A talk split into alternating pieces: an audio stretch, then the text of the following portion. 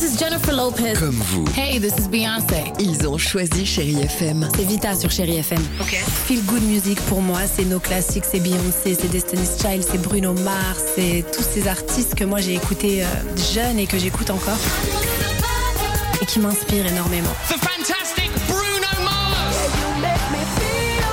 J'adore Chéri FM pour ça. Chérie FM, Chéri FM. Sherry FM. Feel Good Music. Il est avec nous.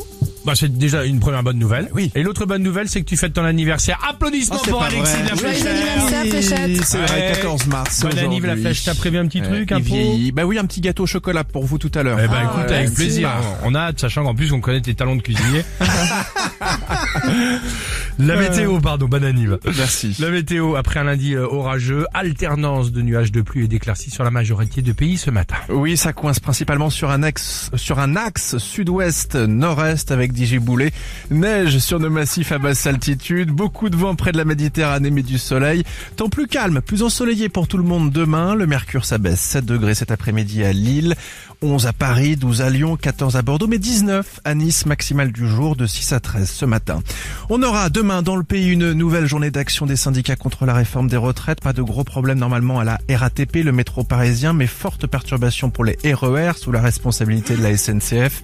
La SNCF qui n'a pas encore donné tous les détails du trafic en attendant toujours des difficultés ce mardi comme hier en fait. 3 TGV sur 5 en moyenne, 50% de TER, un intercité sur 3. Les poubelles, elles, s'accumulent dans plusieurs villes comme Paris, Nantes, Le Havre et Saint-Brieuc. La CGT, l'un des principaux syndicats de salariés, appelle à cesser le travail dans tous les ports de France pendant trois jours. Et ce matin, c'est à souligner à Nantes, 200 manifestants de la CGT justement bloquent en ce moment les ports du périphérique qui mènent à l'aéroport. Déjà de gros bourchons dans le secteur. Le dépôt pétrolier à Dijon est lui bloqué depuis 5 heures ce matin par une intersyndicale.